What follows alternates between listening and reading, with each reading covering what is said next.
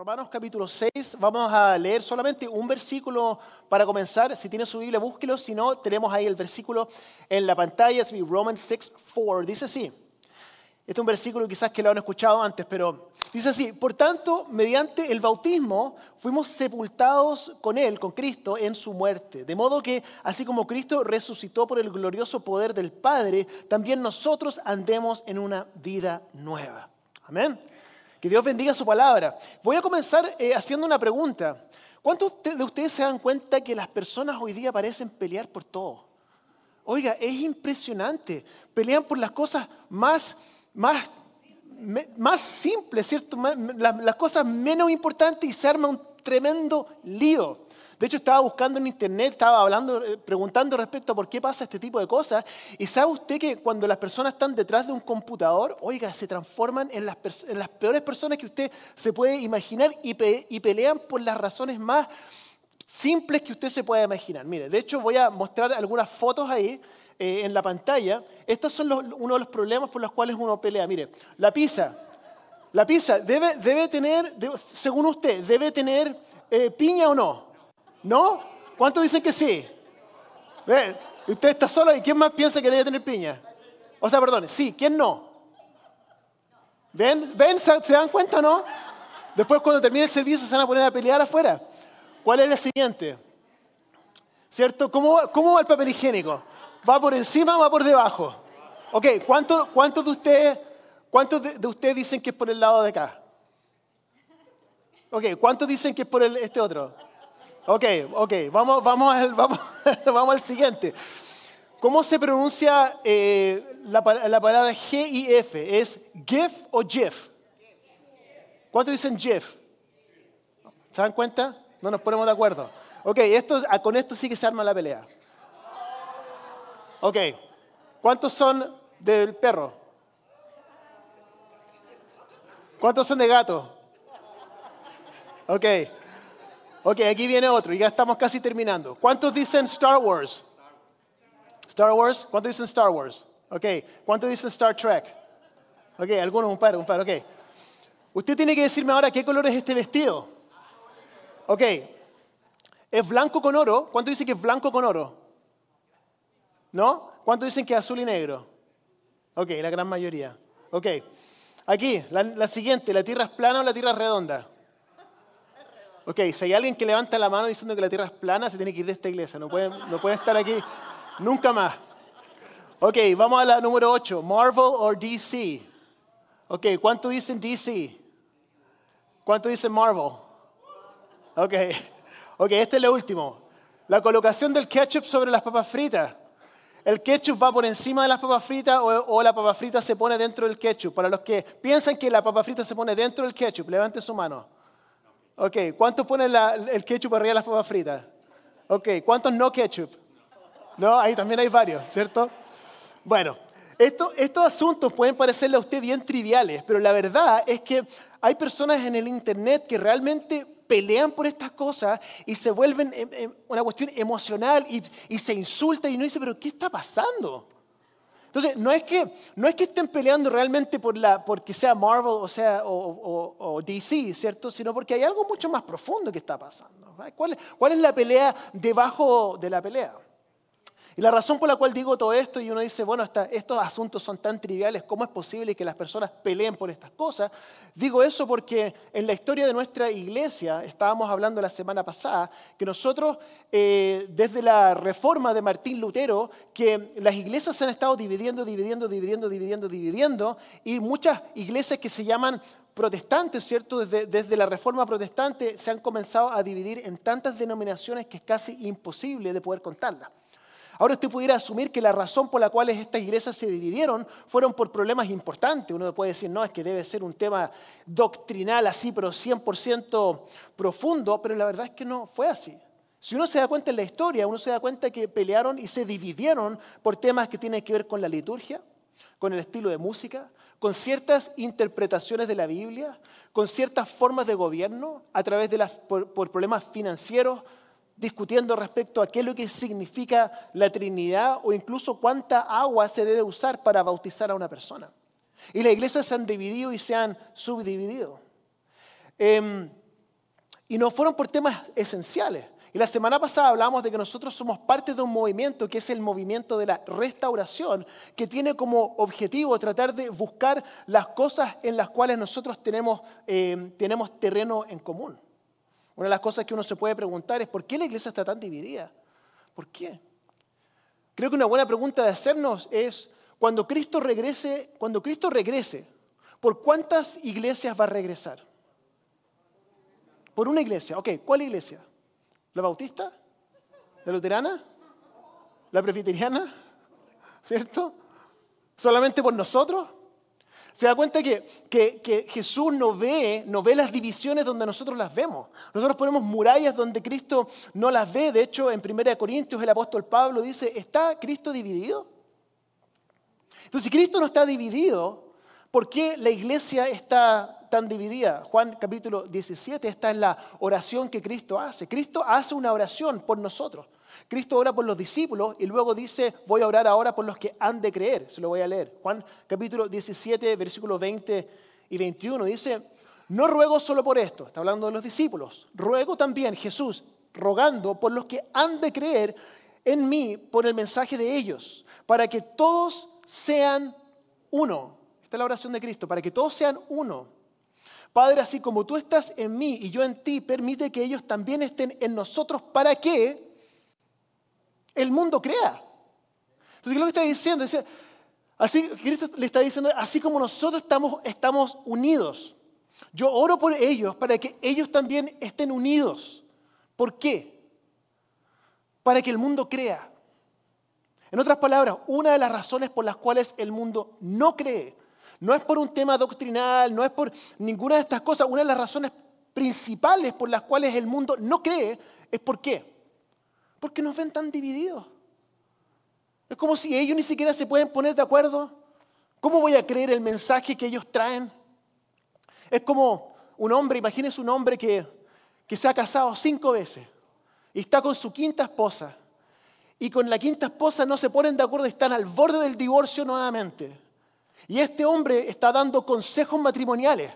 Está diciendo, no, yo les voy a explicar cómo funciona el matrimonio. Mire, lo que tienes que hacer es ABC. Uno diría, oiga, esta persona ni siquiera tiene su, su, quinto matrimonio está a punto de divorciar. ¿Cómo voy a escuchar a esta persona que dice saber lo que está hablando, pero realmente no tiene idea? Lo mismo nos pasa como iglesia.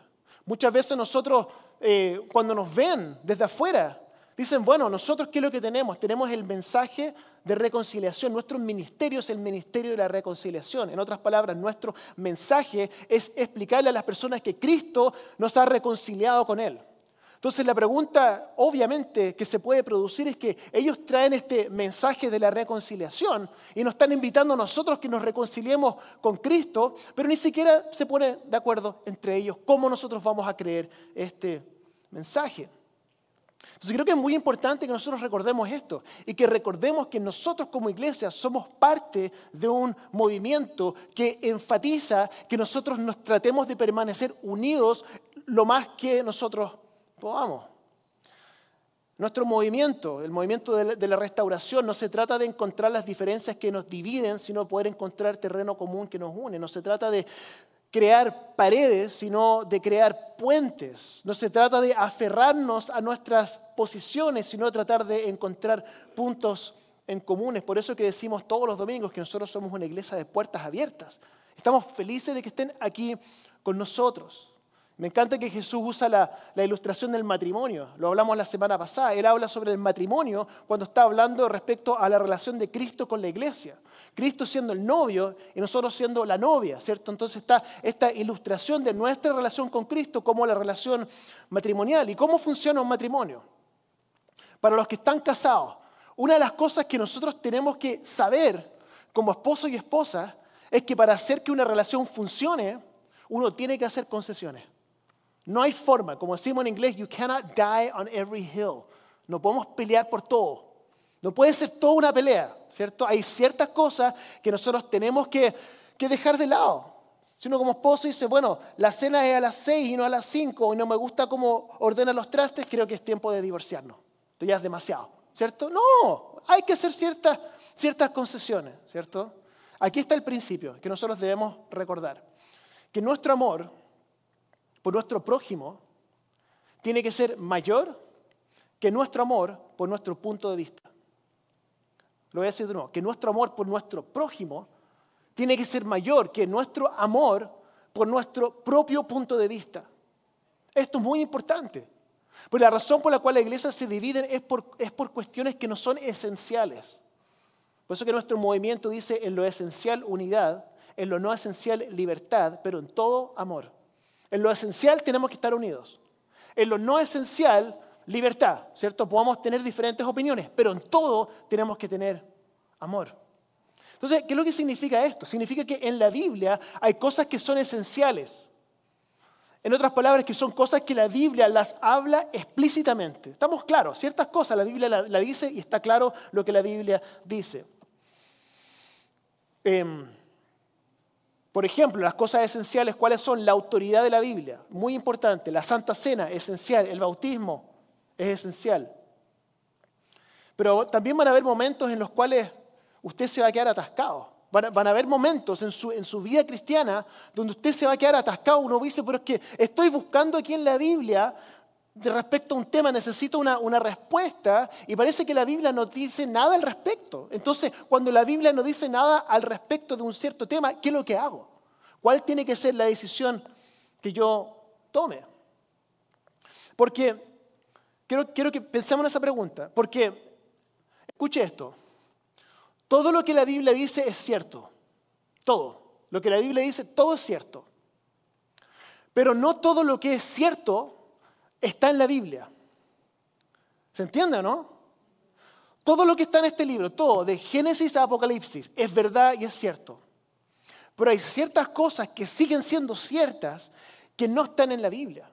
Entonces la pregunta que surge en los temas como por ejemplo la ciencia, la tecnología, los sistemas políticos modernos, la vida extraterrestre, la psicología, la salud mental, el Internet, son cosas que uno no las va a encontrar en la escritura. Entonces, ¿qué es lo que hacemos en, eso, en esos momentos?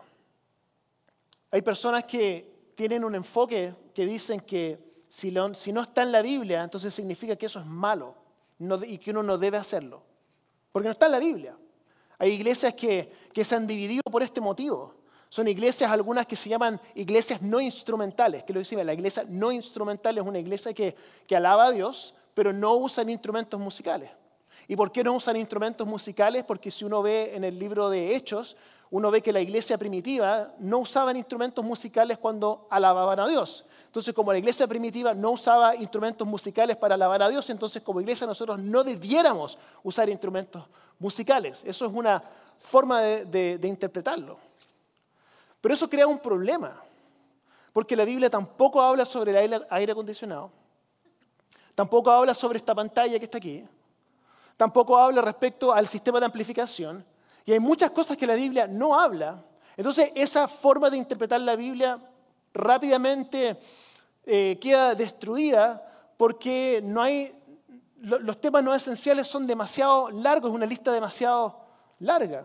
Hay cosas relacionadas, que no son relacionadas con, la iglesia, como por ejemplo la medicina moderna, el internet, los viajes en avión, etcétera, etcétera, etcétera, donde la Biblia no habla respecto a estas cosas.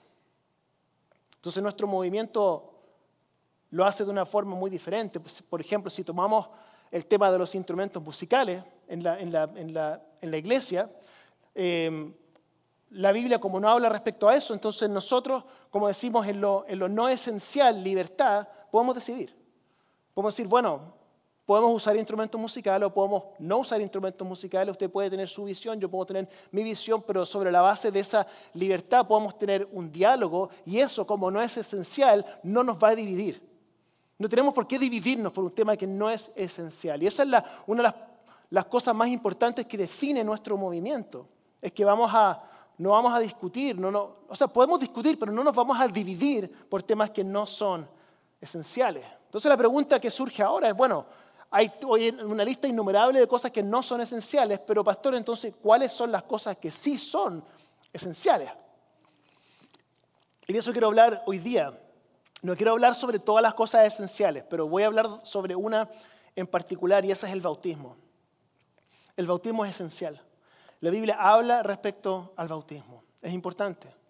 Pero alguna vez usted eh, ¿ha escuchado una palabra o uno repetido una palabra tantas veces que esa palabra como que empieza a perder el sentido? ¿Le ha pasado? Como que ya la palabra suena raro, como la ha repetido uno tantas veces, vez tras vez, tras vez, tras vez, tras vez, tras vez, otra vez empieza a sonar raro porque uno lo sigue repitiendo y la palabra como que pierde sentido. ¿Le ha pasado? ¿Solamente a mí? Ok, entonces tengo que ir, al psiquiatra para eso. Pero el punto también, bueno, somos dos entonces, vamos a ir juntos a la terapia. Eh, pero, pero veces nos pasa con, cosas que hacemos en la iglesia, que las hacemos tantas veces que eso como que pierde el sentido, uno no entiende mucho por qué lo estamos haciendo. Bueno, el bautismo tiende a ser así también. Algunos de nosotros nos hemos bautizado. El bautismo es algo que nosotros hacemos con cierta frecuencia en nuestra iglesia. De hecho, le quiero preguntar a usted, ¿cuántos de ustedes se han bautizado? ¿Cuántos de ustedes de aquí son bautizados? Una, gran cantidad de personas que se han bautizado. De las personas que levantaron la mano, les voy a hacer una pregunta. Pero no se preocupen, no me tienen que contestar. No les voy a decir ya, usted contésteme. Así que no se asusten. Pero si yo tuviera que preguntarle qué significa el bautismo, qué significa el bautismo y por qué es importante, ¿usted pudiera explicarlo de una manera concisa? ¿Sí? ¿La mayoría? ¿Sí? Ok. De todas formas, a pesar de que muchas veces que creemos saber o sí sabemos lo que es el bautismo, quiero recordarlo, porque pienso que, que Dios ha puesto esto en mi corazón para poder explicarlo, porque algunos de ustedes necesitan escuchar esto. Mateo 28, 19 dice así, por tanto, dice, vayan y hagan discípulos de todas las naciones, bautizándoles en nombre del Padre, del Hijo y del Espíritu Santo. Entonces, nuestro llamado tiene dos partes. Una parte es el bautismo. Somos llamados a bautizar y somos llamados a bautizarnos. La parte dos es nosotros hacer discípulos y también nosotros ser discípulos. ¿ok? Entonces, eh, una de las cosas que a mí me confundía cuando yo crecía, yo crecí en la iglesia y muchas veces las cosas no las entendía bien, yo hacía muchas preguntas y a veces las preguntas no son como que no, no les gusta a las personas a veces contestar preguntas difíciles, pero la realidad era esta, que yo no sabía en qué momento uno se salvaba. Yo no sabía cuál era el momento de la salvación. ¿Cómo sé yo si, estoy, si soy salvo o no? De hecho, me, me predicaban, yo escuchaba predicaciones. Cristo hizo todo. Él murió en la cruz por tus pecados. Tú no tienes que hacer nada. El precio fue pagado completamente. Fue un precio que Cristo pagó. No tienes que hacer nada. Está todo listo.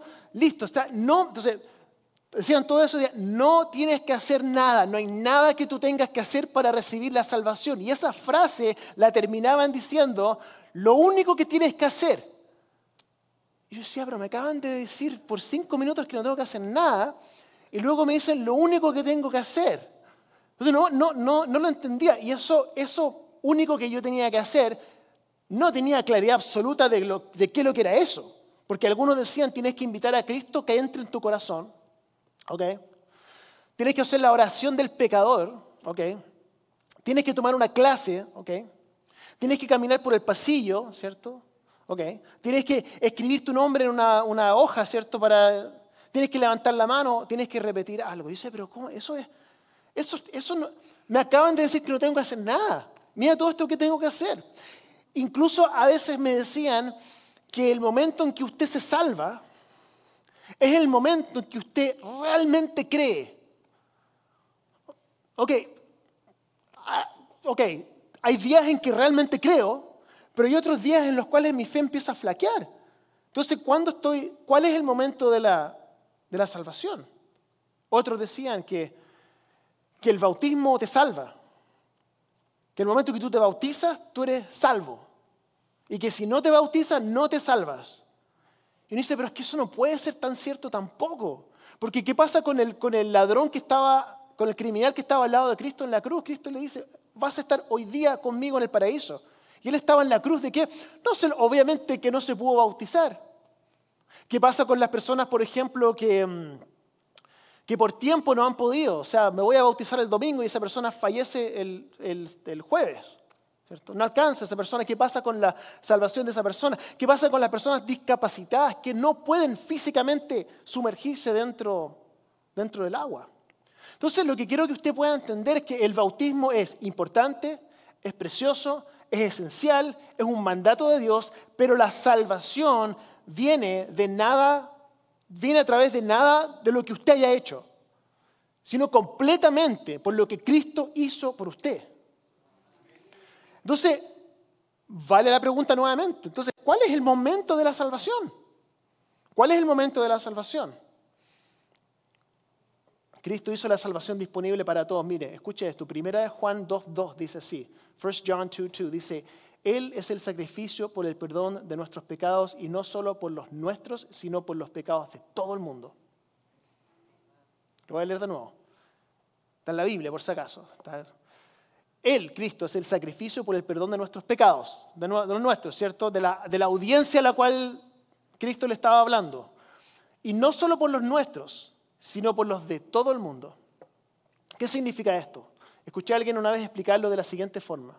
Estaba hablando respecto a la proclamación de la emancipación. Usted sabe que eh, eh, durante la guerra civil había mucha esclavitud y eh, Abraham Lincoln en el año 1862 declaró que todos los individuos que estaban siendo esclavizados en los estados confederados eran libres. Él hizo una proclamación. El presidente hizo una proclamación. Él dijo, ustedes son libres, ustedes son libres. Se lo dijo a todos los esclavos de la confederación, ustedes son libres. No, no, era, era una invitación, no era una sugerencia, no era una propuesta, sino que fue una proclamación del presidente que le estaba diciendo, esto es una realidad, ustedes son libres. Hermanos y hermanas, esto es lo que Cristo hizo en la cruz. Cuando Él murió por los pecados en la cruz, Él hizo lo mismo. Cuando Él dijo, todo se ha cumplido, Él estaba proclamando que de ahora en adelante la salvación está disponible para todos los que ponen su fe en mí. Ok, pero esto es lo que sucedió y esto es muy interesante. En ese mismo año, eh, cuando Abraham Lincoln hizo esta proclamación, los esclavos, habían algunos que decían, ¿y qué hago ahora? Ahora soy libre, ¿cierto? Entonces, algunos de ellos simplemente se quedaron en su, estado de esclavitud. A pesar de que ellos ya habían sido declarados libres, ellos se quedaron en su estado de esclavitud. ¿Por qué? Porque lo habían escuchado, pero no creían que fuera realmente cierto. En otras palabras, no habían puesto su fe en lo que ya había sido proclamado sobre ellos. Entonces, ¿qué sucedió? Que algunos se quedaron, se quedaron ahí. Pero algunos creyeron. Y los que creyeron, ¿qué es lo que hicieron?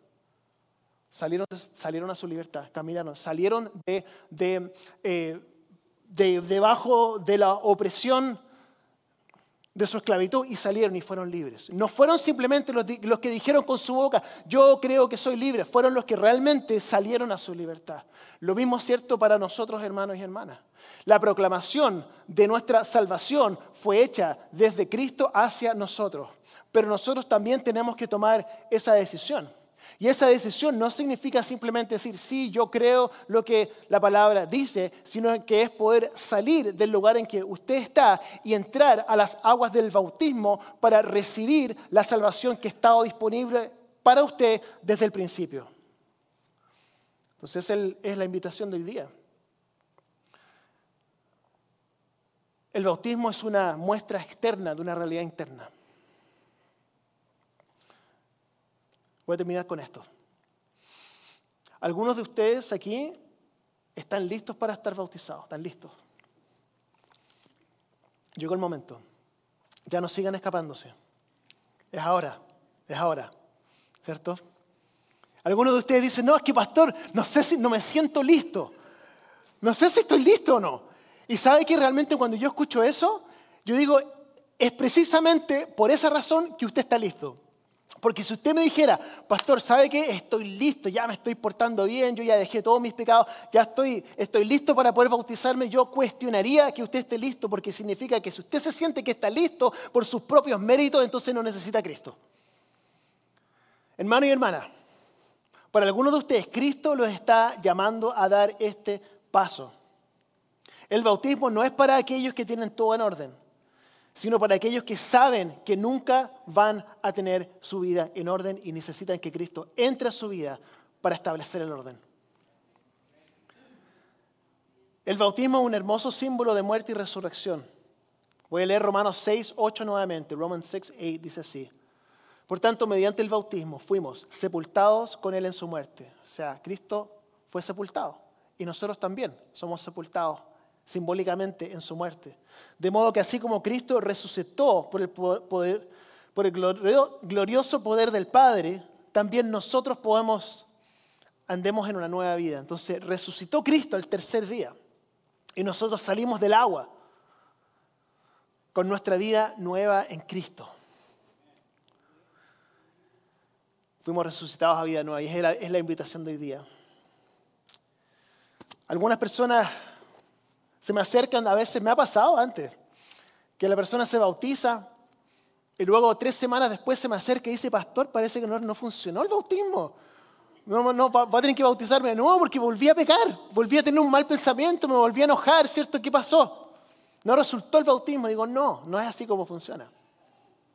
El bautismo no es que usted está preparado y tiene toda su vida en orden, sino que igual que un matrimonio, ¿cierto? Cuando uno se casa, no es que de ahí en adelante toda la vida es perfecta, ¿cierto? ¿Cuántos de ustedes están casados, ¿cierto? No, no, nunca hay ninguna pelea, ninguna discusión, ninguna diferencia de opinión, ¿cierto? Obviamente, obviamente. Lo mismo pasa con Cristo. Entramos en esta relación con Cristo, en este, este matrimonio con, con Cristo, por así decirlo. Y se producen roces. Cristo nos llama la atención y empezamos a cambiar y empieza la transformación de nuestra vida. Con mi esposa llevamos 21 años de, matrimonio y estuvimos de novios durante un año.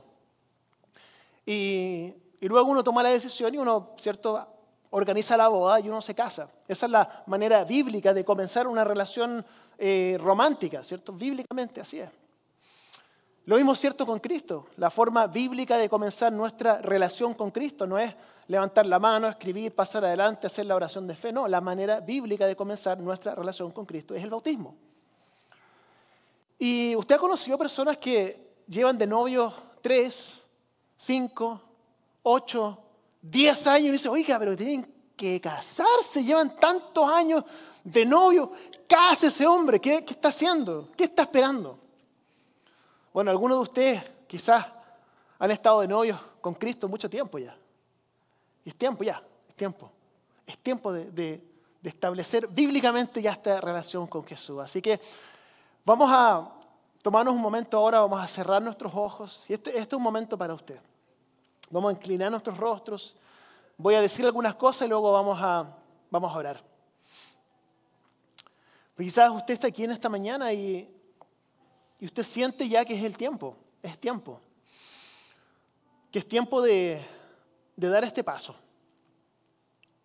Quizás usted está aquí ahora y entiende que no es que uno esté preparado y uno diga, ahora tengo todo en orden, me voy a bautizar, sino que es el puntapié inicial, es el momento en que uno comienza la relación con Cristo oficialmente.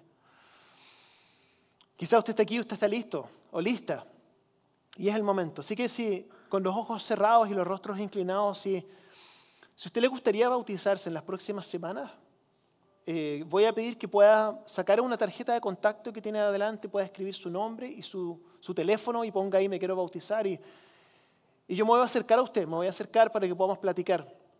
Em, y quizá usted no sabe si está preparado o no, y, y quisiera simplemente tener información también. Me gustaría reunirme con usted para poder explicarle. Una conversación telefónica también, no hay problema. Así que quizás hoy es el momento. Quizás Cristo usted lo está llamando ahora a dar ese paso. Y quiero animarlo a que usted lo haga. Vamos a orar. Señor Jesús, gracias te damos por este tiempo, gracias por tu amor. Gracias por tu palabra de hoy. Gracias porque tú nos desafías y nos, muestras realmente eh, cuál es tu expectativa en cuanto a cómo llevar nuestra relación contigo. Damos gracias porque tu gracia eh, suple todas nuestras falencias, todas nuestras carencias y que podamos entrar a tu presencia con confianza ahora, sabiendo que tú has perdonado nuestros pecados y que la salvación está disponible para todos los que ponemos nuestra fe en ti. Así que oramos esto, Señor, y damos gracias por tu palabra de hoy. En el nombre de Jesús. Amén.